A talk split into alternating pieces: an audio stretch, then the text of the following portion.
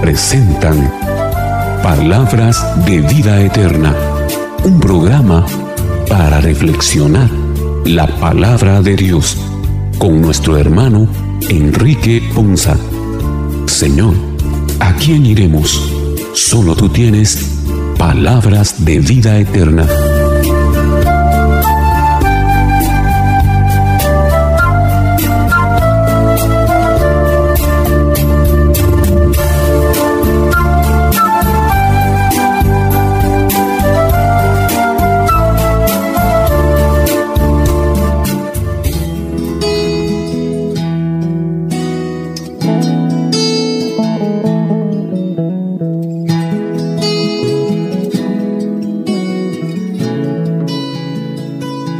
Que el Señor les bendiga hermanos, qué bendición y qué alegría para nosotros en este día, día del Señor, día maravilloso en el que una vez más seremos edificados a la luz de su palabra a través de este su programa, Palabras de Vida Eterna. Es una bendición y motivo de alegría. Estamos agradecidos por la bendición que Dios nos regala de estar nuevamente con ustedes y que nos permiten también el privilegio de acompañarles. Y es una bendición el que como hijos de Dios tenemos alimento sólido a la luz de la palabra del Señor correspondiente a las lecturas de la liturgia para este vigésimo quinto domingo del tiempo ordinario en el cual la iglesia nos exhortará como siempre como madre y maestra a ser personas que conduzcamos nuestros pasos siempre hacia Dios. Iniciamos entonces nuestro programa como siempre agradecidos de cada uno de ustedes que nos acompañan o nos permiten el privilegio de acompañarles y por supuesto también agradeciendo en todo lo que vale la colaboración de los hermanos que se reúnen en torno de este programa para hacer las reflexiones de las lecturas correspondientes al día de hoy. Iniciamos entonces encomendando esta jornada de reflexión al Señor, invocando el nombre del Padre, del Hijo y del Espíritu Santo. Amén. Ven Espíritu Santo, llena los corazones de tus fieles y enciende en ellos el fuego de tu amor. Envía Señor tu Espíritu para que renueve la faz de la tierra, nuestros corazones, nuestras intenciones, nuestros pensamientos y sobre todo nuestra patria en este mes maravilloso en el que humanamente conmemoramos un año más de independencia patria bendice nuestra nación, bendice nuestros gobernantes, pero por sobre todas las cosas, bendice con toda bendición a cada hijo tuyo que invoca tu nombre en esta nación y que para bien de esta nación amada por cada uno de nosotros, levantamos nuestro clamor cada día que vivimos para que sea una tierra que sea sanada en tu amor, en tu misericordia y sea un país que te busque de corazón. Oh Dios, que llenaste los corazones de tus fieles con la luz de tu Espíritu Santo, concédenos que guiados por este mismo Espíritu, como familias, como iglesia, como sociedad productiva, vivamos con rectitud y gocemos siempre de tu consuelo, pues te lo pedimos por Jesucristo nuestro Señor. Amén. Las lecturas de la palabra del Señor el día de hoy en nuestra liturgia nos muestran cómo enjuician nuestro comportamiento acerca de las riquezas que Dios nos ha confiado. Nosotros, simples administradores, no dueños. Cuando nos vayamos, veremos que todo se quedará aquí. Esta celebración dominical de acudir a la reflexión de la palabra del Señor y a través de este espacio nos llevará al entendimiento de que debemos vivir desprendidos y santificándonos para cada día ser católicos, hijos de Dios, que agrademos su corazón con una vida recta y honorable para bendición y gloria de Dios y también bienestar de aquellos cercanos a nosotros. Iniciemos con ese espíritu y esa disposición en el corazón nuestro programa de el día de hoy. La primera lectura tomada del libro del profeta Amós en el capítulo 8, los versículos 4 al 7, nos presentan lo siguiente, que Amós, aunque era un humilde pastor, es el profeta de la justicia social. Ataca la injusticia de los ricos y la explotación del pobre. Advirtió además a los hombres que Dios demanda honradez y justicia en sus negocios. Escuchemos con atención la primera lectura. Lectura del libro del profeta Amós. Escuchen esto los que buscan al pobre solo para arruinarlo y andan diciendo, ¿cuándo pasará el descanso del primer día del mes para vender nuestro trigo y el descanso del sábado para reabrir nuestros graneros? Disminuyen las medidas, aumentan los precios, alteran las balanzas, obligan a los pobres a venderse. Por un par de sandalias los compran y hasta venden el salvado como trigo. El Señor, gloria de Israel, lo ha jurado. No olvidaré jamás ninguna de estas acciones. Palabra de Dios. Te alabamos, Señor.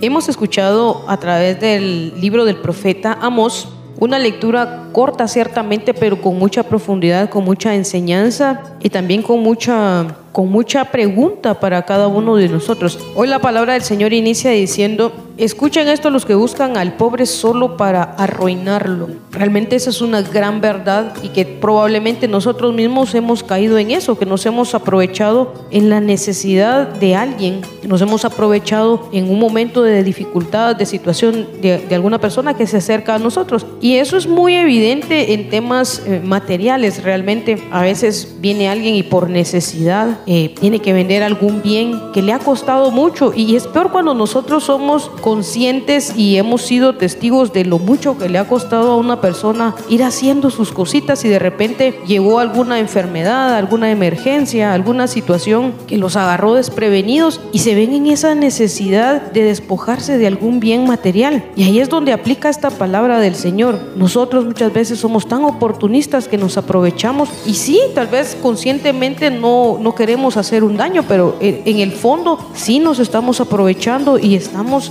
arruinándolo de cierta manera, porque la verdad es esta, no importa o no debería de importar la situación bajo la cual a nosotros se nos presenta una oferta. El hecho y lo correcto es realmente pagar por ese bien o pagar por esa oportunidad lo justo, especialmente si nosotros sabemos cuál es su verdadero valor, porque a veces de verdad esto es, es, es tan cierto y nos pasa y es bien fácil caer en eso porque nuestra carnalidad nos hace aferrarnos tanto, tanto, pero tanto al dinero y a los bienes materiales que mientras menos paguemos por ellos, para nosotros es mejor porque indirectamente estamos acumulando más riqueza. Y hoy creo yo que vale la pena también eh, hacer una evaluación personal de las veces en que nosotros nos hemos aprovechado de esas oportunidades. Un ejemplo bien clásico es este. Normalmente cuando vamos al supermercado vemos ciertos precios que están establecidos y no son negociables y los pagamos sin ningún problema. Pero cuando vamos a un mercado local, vemos a personas de escasos recursos vendiendo sus, sus productos a precios mucho más bajos y todavía tenemos el descaro de negociar para que nos vendan sus productos a precios más bajos. Ahí estamos siendo nosotros injustos, ahí nos estamos aprovechando, ahí estamos arruinando a este hermano que está queriendo hacer su trabajo, queriéndose ganar el pan de cada día, queriendo llevar el sustento a su hogar. Nosotros nos estamos aprovechando de esa,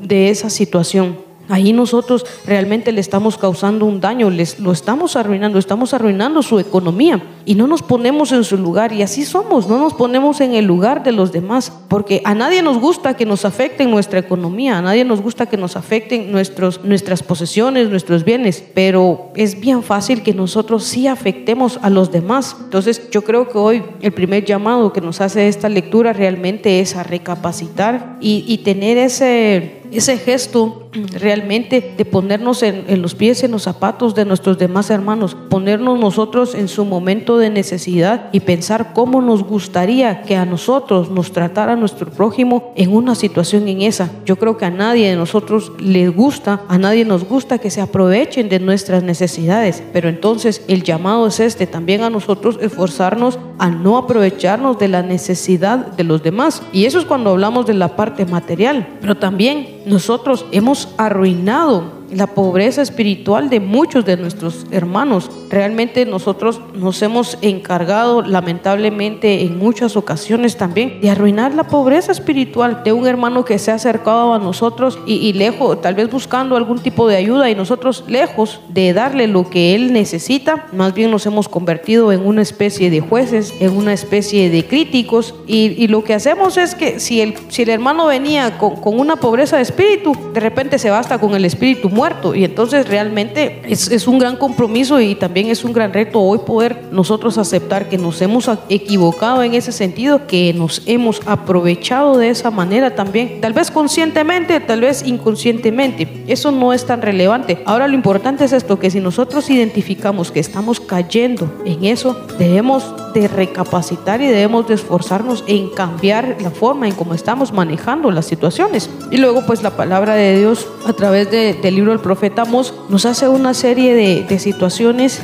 que, que pasan y que hoy por hoy está pasando y es una realidad en nuestro país y en el mundo entero, en todos los niveles y en todas las clases y en todos los estratos. Realmente sobre el aprovechamiento de la necesidad de los demás, cómo nosotros nos hemos, nos hemos vuelto realmente unos caníbales de la necesidad ajena.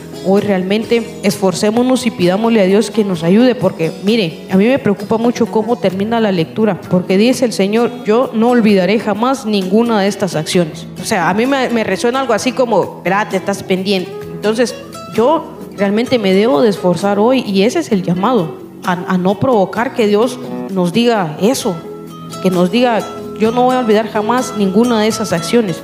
Realmente porque no quisiera ni descubrir cómo podría ser que, que, Dios, que claro, es un Dios justo y Él no, no podría hacerme un daño, pero yo creo que la vida misma se encarga muchas veces de devolvernos el bien o el mal que nosotros hemos obrado. Entonces no esperemos a llegar a estar en una mala situación para arrepentirnos y para reconsiderar nuestra manera de actuar, sino por el contrario, como nos aconseja el apóstol San Pablo, tratemos de ir por la vida siempre haciendo el bien. Siempre tratemos de esforzarnos por hacer el bien, porque el que hace el bien, sin lugar a duda, la vida siempre le va a sonreír aún en, la situación más complicada o más difícil, siempre vas a encontrar una salida, siempre vas a encontrar una solución, siempre Dios te va a proveer de lo que necesites para poder salir de esa situación. ¿Por qué razón? Porque como dice el dicho, agrado quiere agrado. Y, Dios en su inmenso amor y en su inmensa misericordia siempre va a, devolverte al ciento por uno el bien que has hecho, lo bien que has obrado, lo mucho que has ayudado, Él siempre te lo va, te lo va a devolver al ciento por uno. Pero así como nos dice que nos puede volver a ciento por uno, también nos dice esto, que nunca va a olvidar las malas acciones que nosotros hayamos tenido para con nuestros hermanos. La verdad que esta profecía que se nos presenta en esta primera lectura, ¿cómo tiene relevancia aún en nuestros días? ¿Cuántos de nosotros realmente somos audaces y sagaces para hacer las cosas de mal manera? Buscamos siempre una trampa, buscamos cómo sacar provecho y buscamos muchas veces en alguna manera llenar nuestros vacíos espirituales a través de las cosas materiales y de a través de hacer las cosas de mal manera. Nuestra soberbia y nuestro egoísmo nos hacen atentar en contra de los hermanos más necesitados. De verdad, muchas veces uno piensa, ah, son 5 centavos, son 25 centavos, es un quetzal, ah, nadie lo va a ver. Pero de verdad hay personas que no tienen ni esos 5 centavos ni esos 25 centavos y, salen bien afectados. Para nosotros probablemente eh, no nos afecte de alguna manera el, pues unas pequeñas pérdidas, pero para hermanos pobres que máximo en nuestros países donde hay extrema pobreza, de verdad no solo no ayudamos, sino que le quitamos aún así al pobre. Pero miren cómo la justicia divina y la lógica del Señor nos hablan esta profecía Podemos engañarnos a nosotros mismos, podemos engañar al hermano, pero a Dios no lo vamos a engañar definitivamente. Él conoce nuestras intenciones, Él conoce nuestros deseos, Él conoce todo de nosotros y conoce realmente cuando nosotros estamos pecando y estamos quitando la providencia para la gente más necesitada. Hay una palabra muy dura en esta profecía y es el último verso de la lectura, nos dice el Señor Gloria de Israel lo ha jurado, imagínense, lo ha jurado. No olvidaré jamás ninguna de estas acciones. Y es que así es la recompensa de la vida ustedes. Cuando uno hace bien, viene bien para uno y para sus seres amados, pero cuando uno hace algún daño, hace mal, también eso recibe. Por lo que el Señor nos manda esa advertencia, no olvidaré jamás ninguna de estas acciones, para que nosotros entremos en una reflexión y entremos en una disposición a cambiar. Qué maravilloso sería si todos cambiáramos esas malas actitudes si todos viéramos realmente hacer el bien a los demás, pero no es así y debemos de reconocer que todos somos pecadores y que el pecado es aquellas malas acciones que nos hace atentar en contra de nuestros hermanos, en contra de nuestro Padre Celestial, en contra de nuestro Jesús bendito y en contra de el Espíritu Santo que lo ahuyentamos con nuestras malas acciones y malas decisiones. Hoy debemos de reconocer que hay maldad en nuestro corazón y que el mismo Jesús lo sabe, por eso él decía, no podemos quitar la cizaña que que nace y crece junto al trigo. Debemos de esperar que dé frutos y a la hora de que produzcamos esos frutos entonces podemos saber qué es cizaña y qué es trigo. Y esos son los frutos que nosotros debemos de dar. Que ayudar al hermano. y si en alguna manera no ayudamos, pues no afectemos, no quitemos. Si no damos, no quitemos. Pero ¿qué es lo que pasa? No solo no ayudamos, no solo no damos, sino que todavía quitamos y nos creemos dueños de las cosas materiales.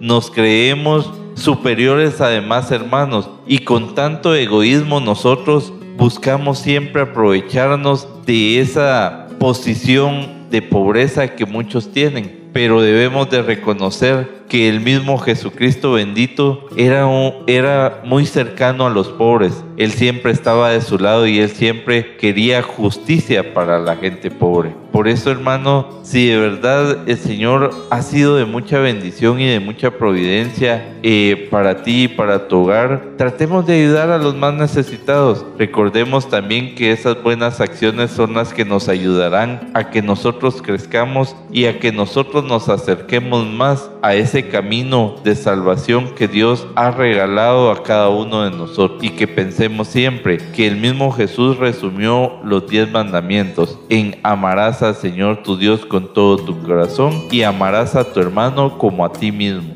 Si nosotros no queremos que nos aventajen, que se aprovechen de nosotros, no lo hagamos nosotros también con el hermano necesitado, sino que al contrario, busquemos cómo ayudar y busquemos ser solidarios en cada momento. Que esta solidaridad en, en algún momento de, de nuestra vida traerá una recompensa grata para nuestros corazones. En este libro de Amós nos indican y nos hacen ver muchas veces cómo nosotros actuamos en algunas condiciones donde nos sentimos con una posición diferente a los otros. Como cuando nos creemos que estamos en una posición diferente a los otros, los oprimimos, los pisoteamos en su personalidad, en su forma de ser, en su expresión, en su sentimiento, en su caminar, en su desarrollo. Y muchas veces ese abuso les causamos a las demás gentes muchísimo, muchísimo problema emocional, muchísimo problema sentimental y muchísimo problema espiritual. Y ese los hacemos perder un gozo o alguna esperanza que tal vez dentro de ellos podrían obtener y tener. Y nosotros muchas veces con nuestras actitudes soberbias, nuestras actitudes de maldad, nuestras actitudes de mala intención, de aprovechamiento por A, por B, por Y, por Z situación, desarrollamos esa obra sobre ellos y muchas veces los, los hundimos. Pero cuando a nosotros nos los hacen, no nos gusta y empezamos a criticar y empezamos a decir que hay injusticia, empezamos a decir que no es justo y empezamos a decir un montón de cosas negativas en la vida. La verdad es, es que este proceso nos lleva a nosotros a, a, entender muchísimos pasos, nos lleva a entender nuestra conducta y nuestro comportamiento en muchos aspectos de la vida. Como muchas veces tratamos de justificar nuestras equivocaciones o, justificar nuestra conducta por un negocio, por un estado, por una posición, por una circunstancia, por una situación, por, por lo que usted pueda ver y caminar en la vida. Ya haciendo maldad, queriéndonos aprovechar de las circunstancias, queriendo falsear algunas cosas, queriendo hacer comentarios para salir en caballo blanco, queriendo eh, tener un negocio fácil, queriendo hacer muchísimas cosas en la vida que Dios no, no le hace. Entonces con eso hacemos fraudes eh, y, no hemos entendido que perdemos los juramentos que, que Dios nos hace y perdemos muchas veces, eh, somos juzgados por ese tipo de actitudes que para nosotros no hemos evaluado la obra de Dios, no hemos evaluado lo que puede perjudicar, lo que las consecuencias que puede traer y sin embargo no, lo hacemos muchas veces conscientes o a veces otras veces inconscientes. Lo más duro de eso es cuando lo hacemos conscientemente, entendiendo y sabiendo que estamos en un proceso y queremos conducir a Dios que haga situaciones que no son correctas aún en el caminar de la vida.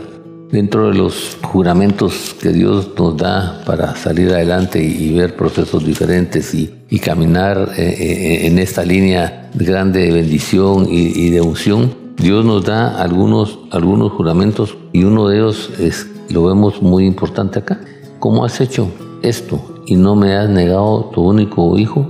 Juro por mí mismo, afirma el Señor, de cumplimiento. Cuando nosotros hacemos una cosa correcta, cuando nosotros hacemos una cosa ante los ojos de Dios y Dios la ve y Él es agradable, Él nos cumple las promesas, nos cumple las posiciones y nos cumple las bendiciones. Pero cuando nosotros no actuamos de esa forma y actuamos queriendo engañar, entonces tenemos un tráfico interno emocional, tenemos un tráfico eh, mental malo tenemos una situación que no nos da la paz y que nos da vergüenza nuestra conducta, nuestro comportamiento ante muchas cosas y ante muchas situaciones y no podemos desarrollar las cosas y las posiciones que Dios quiere que nosotros desarrollemos. Por eso es importante ver nuestra conducta, nuestro comportamiento y entender que todos los demás son superiores a nosotros mismos y son una creación de Dios. Y como creación de Dios tenemos que valorarlos, tenemos que respetarlos y tenemos que amarlos y tenemos que entender que no hay que hacer a los demás lo que no nos gustaría que nos hicieran. Por eso es que a nosotros las cosas de la mundanalidad, la codicia y, las ambiciones nos llevan a equivocar en los procesos y nos llevan a equivocarnos en, las ideas. Y esa ambición nos lleva a nosotros a veces hasta perjudicarnos personalmente y poder ser derrotados en una totalidad en nuestra vida, hasta causarnos una depresión que nos lleve a tener, a tomar decisiones y acciones que no son las que corresponden. Y por eso el Señor dice, recuerda, nunca, no olvidaré jamás ninguna de estas acciones. Estas acciones de estarnos aprovechando, de querer esto, tal como nos lo dice en esta lectura, no las olvidará jamás el Señor. Y esto es una advertencia y esto es un proceso que tenemos que tener cuidado. ¿Por qué? Por el orgullo de Jacob, de los que hacen el ramo, jamás olvidaré nada de lo que han hecho. Esta parte es, tanto no olvida lo bueno, como no olvida lo malo, como no olvida ese, ese tipo de circunstancias que nos da a nosotros la oportunidad de enmendar y procesar cosas diferentes. Claro, está el perdón de Él y en la misericordia de Él puede ser que cambie su opinión y cambie este, este proceso del Antiguo Testamento cambiaba la nueva ley. Pero entre tanto, nosotros tenemos que guardar un proceso, guardar una bendición, guardar una unción y guardar una dirección que Dios nos quiere otorgar en el nombre de Jesús.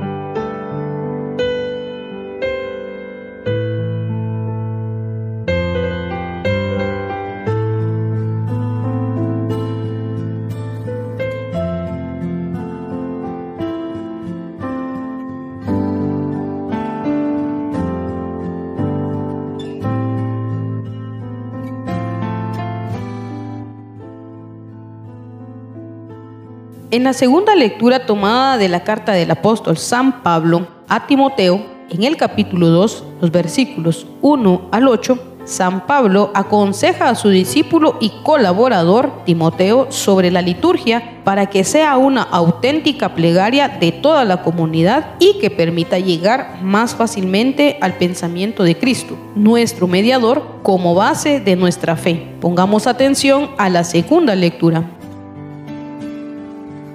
Lectura de la primera carta del apóstol San Pablo a Timoteo.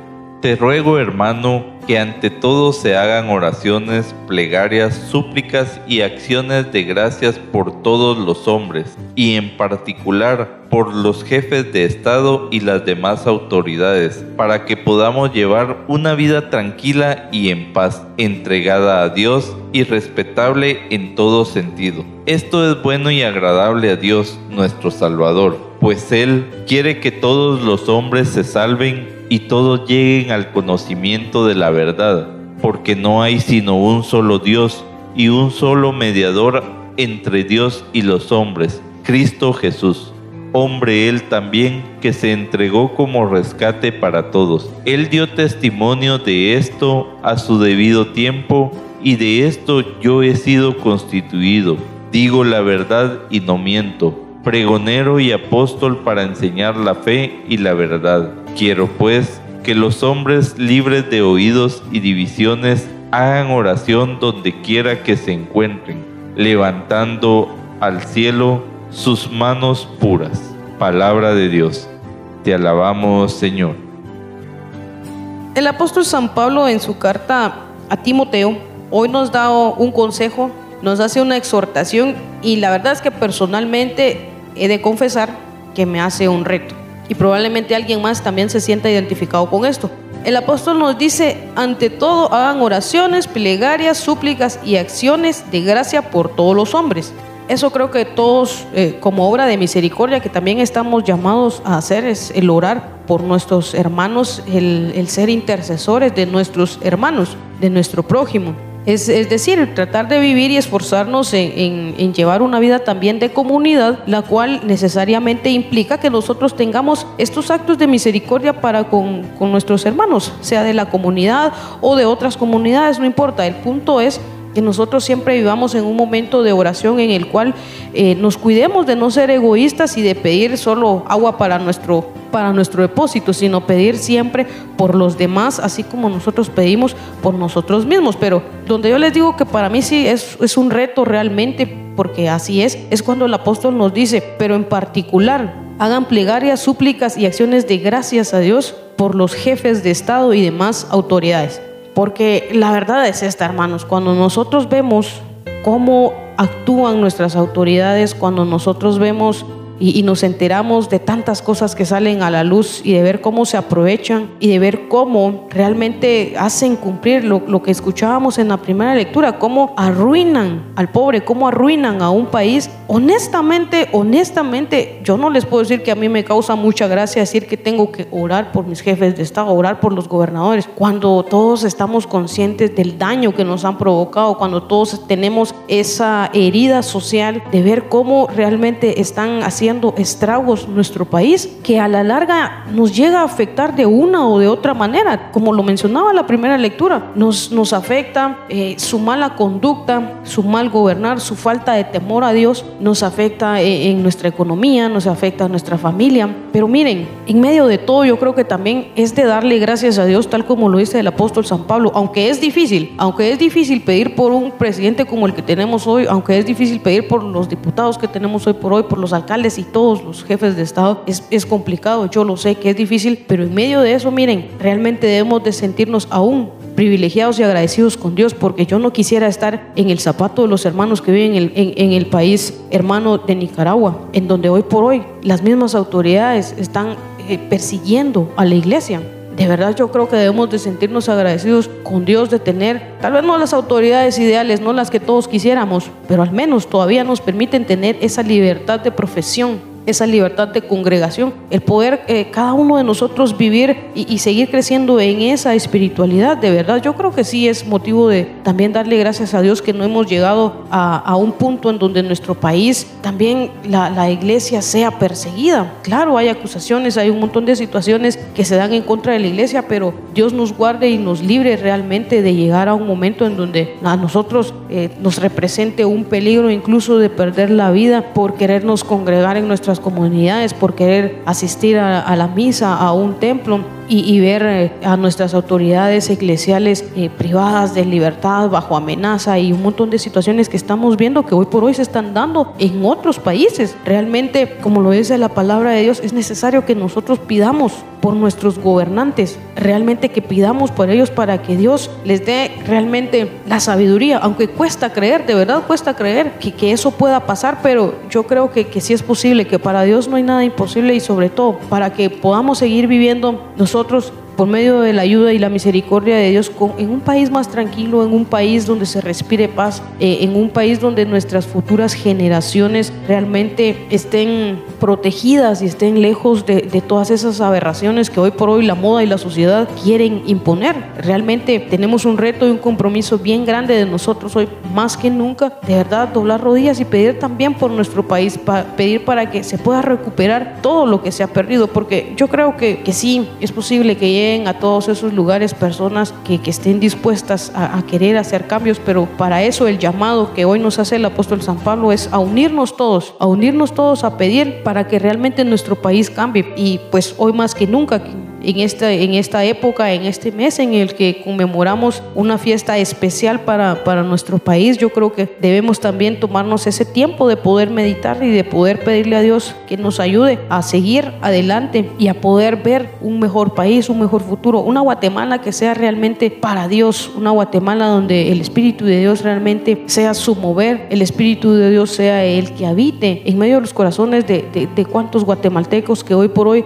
han perdido la esperanza, cuántos guatemaltecos que hoy por hoy ya no quieren saber nada de Dios porque simplemente los que estamos involucrados en las cosas de Dios no hemos hecho lo suficiente para crear en ellos esa motivación y, esa, y ese deseo de querer realmente conocer, de querer acercarse a Dios. Realmente hoy el, llamado es ese, es un gran reto, yo lo sé personalmente, lo, pues lo confieso, no es nada nada agradable para mí el pensar que tengo que pedir por mis autoridades. Pero aquí viene la otra cosa importante, recordemos, y como nos lo dice la palabra, es bueno y agradable a Dios hacer estas acciones, pues Él quiere que todos los hombres se salven y todos lleguen al conocimiento de la verdad. Entonces aquí lo importante no es lo que yo quiera, sino hoy la palabra me dice que esto es lo que Dios quiere. Y entonces cuando nosotros realmente nos hemos convencido de que debemos de vivir para agradar a Dios, entonces debemos de pasar nosotros al segundo plano y pensar qué es lo que Dios quiere, qué es lo que Él le agrada. Y si hoy el Señor a través de la palabra me está diciendo que una de las muchas cosas que quiere de mí es que yo ore por mis hermanos, pero que también ore por mis autoridades, entonces creo que también es algo que debemos de, de iniciar a cumplir y que al final de cuentas creo yo que va a ser de beneficio también, eh, un beneficio personal y un beneficio para todos, para esta nación que tanto necesita y que tan sedienta está también del ver mover la mano de Dios y obrar especialmente en esos estratos políticos que muchas veces nos causan tanto daño, pero al final de cuentas pues también son parte de la creación de Dios, son, son hijos de Dios, son personas que están llamadas y son ovejas que Dios quiere que regresen al rebaño, son esas ovejas que andan perdidas y que le hacen falta a Dios y que Él quiere que nosotros lo ayudemos, lo apoyemos por medio de la oración para que puedan volver, para que puedan regresar al rebaño, para que puedan volver al lugar donde realmente pertenecen y del cual tal vez alguna vez se fueron, pero que en medio de eso, pues el Señor está ansioso y, y anhelando que os puedan volver y si nosotros podemos apoyar con esto, pues yo creo que también estamos llamados a hacerlo. El apóstol Pablo nos envía esta carta a todos para que nosotros primeramente nos reconozcamos que con humildad todos somos pecadores. Aquí no es una, una división entre buenos y pecadores. Todos somos pecadores. Aquí la división debería ser entre los que nos reconocemos pecadores y los que no reconocen ser pecadores. Por eso la humildad y la sencillez nos debe llevar a que pensemos en que también Así como nosotros hemos tenido la debilidad de caer en tentación, también nuestros hermanos son débiles. Y qué mejor ejemplo que ver nuestras autoridades, porque lamentablemente es un pan de cada día el ver latentemente la corrupción entre los funcionarios públicos, entre aquellos que deberían de persuadir esas tentaciones y enfocarse en buscar el bien común pero vemos que esto es algo irreal en nuestro país, comenzando desde la cabeza del gobierno hasta muchos funcionarios de bajo impacto, tienen la tentación de buscar siempre el obtener bienes materiales a través de la corrupción. Pero también acá hay un doble sentido, porque vemos también de parte de muchos, eh, muchas personas que también buscan obtener las cosas por medio de dar soborno. Y esa es una mala práctica muy generalizada, porque vemos cuántos de nosotros hemos sido partícipes de esa corrupción y hemos visto la debilidad fragante de los funcionarios y lo que hacemos es adoptar esas prácticas, esas malas prácticas, y no tratamos de combatirlas. Pablo nos manda a que nosotros luchemos en contra de esas malas prácticas, pero lo hagamos de forma contundente a través de la oración. Porque muchas veces nosotros solo sacamos provecho de las circunstancias y estamos de acuerdo en que sean corruptos toda vez yo saque algún beneficio de esa corrupción pero debo de sacrificar también yo ese beneficio y volcarme en oración para que esa oración llegue a nuestro Señor y que de Él caiga ese sentimiento de fortaleza en nuestros funcionarios para que ellos también puedan resistirse a esas tentaciones. Obviamente, si yo quiero generar un cambio en los demás, primero tengo que empezar por mí. Y ese es el problema, que quiero que los demás cambien, pero yo no cambio. Veo siempre la piedra en el ojo ajeno, pero no, no miro la viga que hay en mi propio ojo. Juzgo a los demás, pero no quiero que me juzguen. Y entonces se vuelve siempre una ruleta rusa, una rueda de hámster en el cual ahí nos mantenemos, pero no hay ningún cambio, todo sigue igual. Y probablemente yo miro al cielo y oro y le digo, Señor, en estas en las siguientes elecciones que podamos elegir mejores funcionarios. Pero si yo no soy un mejor ciudadano, ¿cómo puedo pretender mejores líderes, mejores gobernantes porque aquí está palpable esta situación que Pablo nos habla de los jefes de Estado y de las demás autoridades, pero también en nuestra propia iglesia hay autoridades y nosotros estamos llamados a orar por ellos, a que ellos puedan también liberarse de todas las ataduras de codicia y de ambición.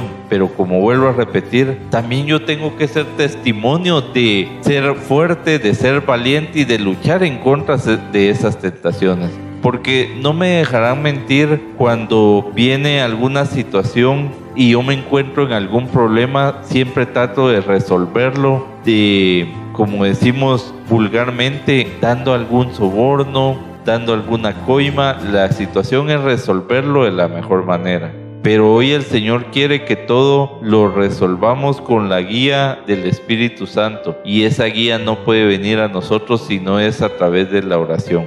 Si nosotros como país nos volcamos en la oración, creo que podemos generar un cambio para todos, desde nuestras autoridades y nosotros mismos. Y esto nos debe de llevar a buscar siempre dar un testimonio y a recordar como en la primera lectura que nuestras malas acciones tienen una consecuencia y que tarde o temprano esa consecuencia llegará a nuestras vidas. Luchemos entonces por buscar siempre el bien común, por orar por nuestros hermanos, orar por nuestros enemigos y volcarnos en oración para que donde quiere que nosotros nos encontremos siempre no solo levantemos nuestras manos al cielo, sino levantemos nuestra mirada en unción de un juicio como en la lógica de nuestro Señor y no un juicio en nuestra propia perspectiva, en nuestra propia lógica. Que Dios nos ayude a ser buenos servidores, fieles a su amor y valientes en buscar siempre cumplir su voluntad. En esta segunda lectura, Dios nos enseña varios aspectos importantes. Uno, cómo deben de ser nuestras oraciones, cómo debemos, debemos vivir nuestras súplicas y las acciones de gracia por todos. Otra nos da el consejo de orar por los gobernantes y es una de las cosas que nos cuesta muchísimo hacerlas y pues, gobernar por todas las autoridades para que tengan esa paz y que tengan esa tranquilidad, que tengan ese entendimiento, que tengan ese equilibrio y que tengan esa dirección. La otra parte es que tengamos que aprender a vivir dignamente bajo la normativa y bajo las perspectivas, sabiendo que Dios nos está observando y que está dispuesto a ayudarnos y a corregirnos en los procesos que nosotros hagamos mal. Y esto nos lleva a entender cada una de las cosas. ¿Por qué? para entender que en la vida solo existe Jesús, que hay un solo mediador entre Dios y los hombres y que Jesucristo es su, es su nombre y es él, él hecho hombre, dio su vida para rescate de todos. Cuando entendemos este proceso, tenemos, nos vemos obligados a hacer lo bueno siempre, ser agradecidos y ser agradables a Dios para siempre encontrar ese proceso, entender el amor que Él nos tiene y el amor que nosotros le tendremos que brindar y que tendremos que vivir, tener ese conocimiento espiritual para vivir ese llamado que Él nos quiere otorgar y llevar en el proceso de la salvación que quiere desarrollar con nosotros. Por eso es que Dios Padre hizo que Jesús viniera como humano para enseñarnos a vivir la parte de la humanidad que nosotros tenemos y desarrollar la parte de la humanidad que nosotros tenemos que llevar. Pero entendiendo el valor de Él como hombre y entendiendo el valor de Él como Dios y entendiendo el valor de Él como mediador y entendiendo que solo en Él hay salvación y que Él es el único salvador en nosotros y en nuestra vida. Eso nos tiene que dar a nosotros una tranquilidad, una quietud y entender los procesos que Él quiere darnos y que a través de esos procesos nosotros vamos a vivir el cumplimiento de cada una de las promesas a través de ese sacrificio de Jesús en nuestra vida. Por eso es que tenemos que esforzarnos a no mentir, a vivir lo mejor posible, a vivir en ordenanza, a vivir en credibilidad, a vivir en muchos casos que nos van a llevar a nosotros a alcanzar esas cosas. Y que a través de esa pureza del corazón y esos, ese proceso del corazón de purificar y de tener el cuidado de, nuestro corazón, que es la fuente de nuestra vida, nosotros podamos alcanzar, de, de derivar y llevar ese proceso para vivir la paz y, el, el desarrollo que quiere que nosotros vivamos. Hoy yo te invito a ti que revises, que veas cómo está Jesús en tu vida, qué representa Jesús en tu vida, eres tu Salvador, ya le declaraste como el Salvador, cómo estás cumpliendo tú los procesos con Él, cómo estás viviendo Él como mediador, cómo son tus oraciones, cómo son tus plegares, para que puedas ir enmendando procesos y puedas ir reconociendo dónde estamos equivocados, dónde tenemos que cambiar, dónde nos tenemos que dirigir, dónde nos tenemos que ir y cómo nos tenemos que ir. Y esa parte te va a ayudar, por eso que al final Él dice, en el 8, quiero pues que todas las partes de los hombres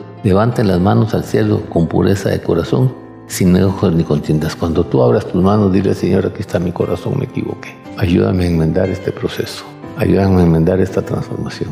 Ayúdame a enmendar esta situación.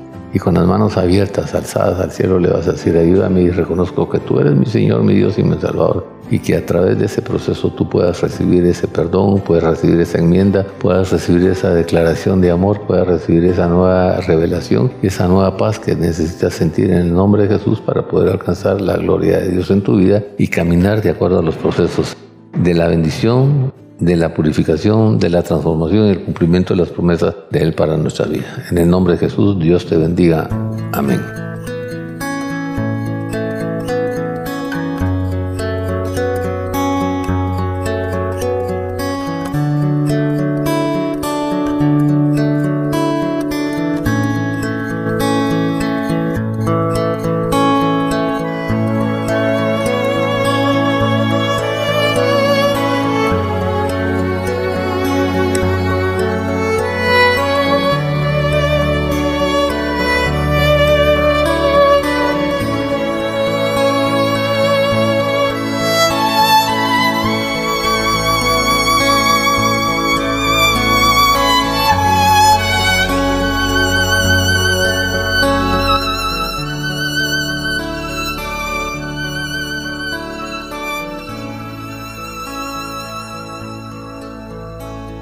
A continuación escucharemos el Evangelio de San Lucas en el capítulo 16, los versículos 1 al 13, la parábola del administrador infiel.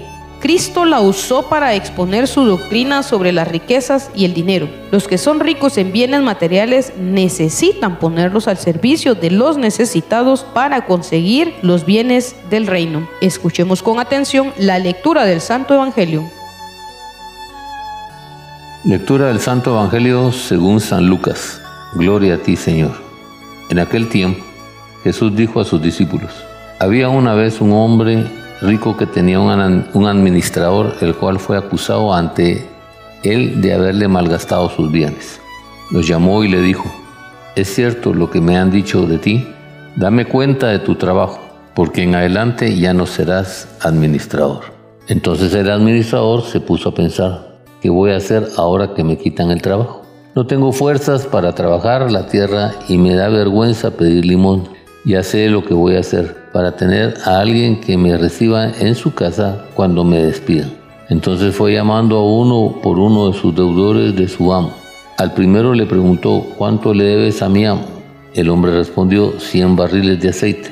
El administrador le dijo, toma tu recibo, date prisa y haz otro por 50. Luego preguntó al siguiente, ¿y tú cuánto le debes? Este respondió, 100 sacos de trigo. El administrador le dijo, toma tu recibo y haz otro por 80.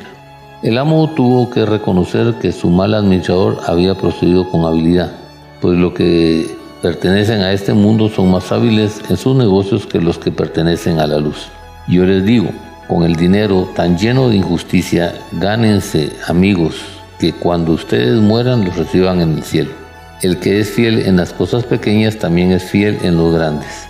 Y el que es infiel en las cosas pequeñas también es infiel en las grandes. Si ustedes no son fieles administradores del dinero tan lleno de injusticia, ¿quién les confiará los bienes verdaderos? Y si no han sido fieles en lo que no es de ustedes, ¿quién les confiará lo que sí es de ustedes? No hay criado que pueda servir a dos amos, pues odiará a uno y amará al otro, y se apegará al primero y despreciará al segundo. En resumen, no pueden ustedes servir a Dios y al dinero. Palabra del Señor. Gloria a ti, Señor Jesús. Para este domingo se nos presenta una parábola muy fuerte porque nos presenta un personaje muy eficaz en hacer las cosas de mala manera y que cuando su patrón se da cuenta de cómo administra mal sus bienes, él siempre busca cómo encontrar una salida, pero de acuerdo a su mala perspectiva. Siempre hemos dicho, este tipo de personajes, si utilizaran su inteligencia para hacer las cosas buenas, qué increíble cuánto fruto podrían darle al Señor. Pero desgraciadamente nosotros siempre buscamos el mal siempre somos llamados a la maldad y siempre eso nos da un mejor regocijo en nuestro, nuestro ser. Nosotros buscamos siempre ser oídos sordos y buscamos ser ciegos ante las circunstancias que nos convienen, porque nos duele muchas veces aceptar que hemos cometido errores Pongamos de otra manera diferente qué hubiera pasado si este administrador le hubiera aceptado a su patrón que se ha equivocado, pero también que tiene una disposición de cambiar. ¿Cómo podríamos nosotros ser de diferentes si nos arrepintiéramos de todas las cosas que hemos hecho mal? Pero no solo el arrepentirnos, sino buscáramos enmendar nuestras malas acciones creo que el Señor miraría con agrado esas buenas formas de hacer las cosas, esas buenas prácticas que nos llevaría a poder transformar nuestro ser, a renovar nuestro espíritu y hacer una restauración.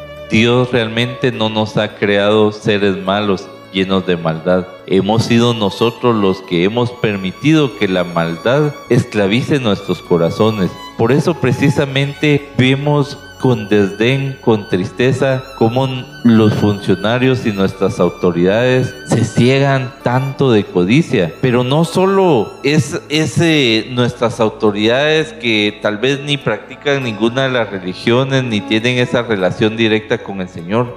También se va, se, se ve, perdón, en los que promulgan nuestra religión, los que están más activos en la religión, porque muchas veces nosotros somos más tocados a hacer lo malo, más tocados a tener esa codicia, más tentados a que tengamos una ambición en las cosas materiales y lamentablemente hasta lo disfrazamos de una falsa humildad. Es que el Señor me lo ha dado, es que como yo he sido tan bueno, el Señor me ha premiado a mí de todas las cosas materiales, sabiendo nosotros que no podemos reconocer que lo hemos obtenido honrada y honestamente. Pero el Señor nos recuerda, como lo decía Pablo en la anterior, anterior lectura, que tenemos un mediador entre Dios y nosotros, que es Jesucristo, y que su misericordia está palpable porque derramó hasta su última sangre en la cruz, precisamente para que nosotros, si reconocemos nuestros pecados y nuestras faltas, podamos tener su perdón.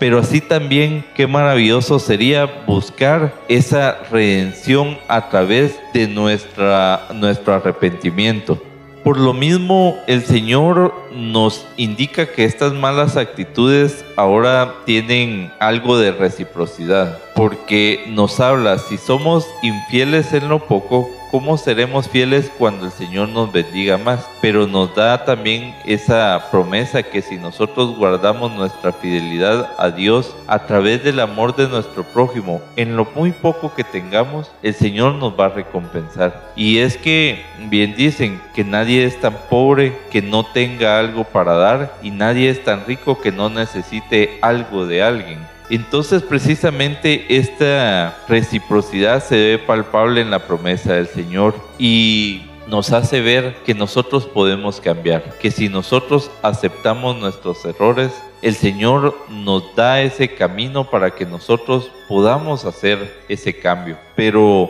bien dice el Señor en su palabra que el amor al dinero es el inicio de todos los males. Y por eso el Señor nos dice, ¿verdad? No podemos servir a dos amos al mismo tiempo. Si estamos esclavizados al dinero, ¿cómo pretendemos nosotros servirle a Dios? Es un servicio sin testimonio, es un servicio vacío, es un servicio de verdad que no nos llena ni llena a nadie. Pero si nosotros podemos servirle a Dios plenamente, confiar en la providencia del Señor, tratar de hacer las cosas de una forma más honesta y honrada, el Señor nos dará ese privilegio porque podremos nosotros disfrutar del cielo en la tierra. Imaginémonos entonces ese gran privilegio que nosotros tenemos para que nos impulse a esforzarnos en cada momento en ser mejores personas, en ser más imitadores del mismo Jesucristo, en buscar a imagen de nuestra Madre Santísima esa humildad y a reaccionar con mejor lucidez, con un mejor reconocimiento de nuestros propios límites para que nosotros podamos luchar con astucia, pero luchar para las cosas buenas, no como este personaje de esta parábola. Si somos nosotros capaces de transformar las riquezas en instrumentos de fraternidad y solidaridad, nos acogerá en el paraíso no solamente Dios, sino también aquellos con los que hemos compartido y administrado bien lo que el Señor ha puesto en nuestras manos, nos dice el Papa Francisco.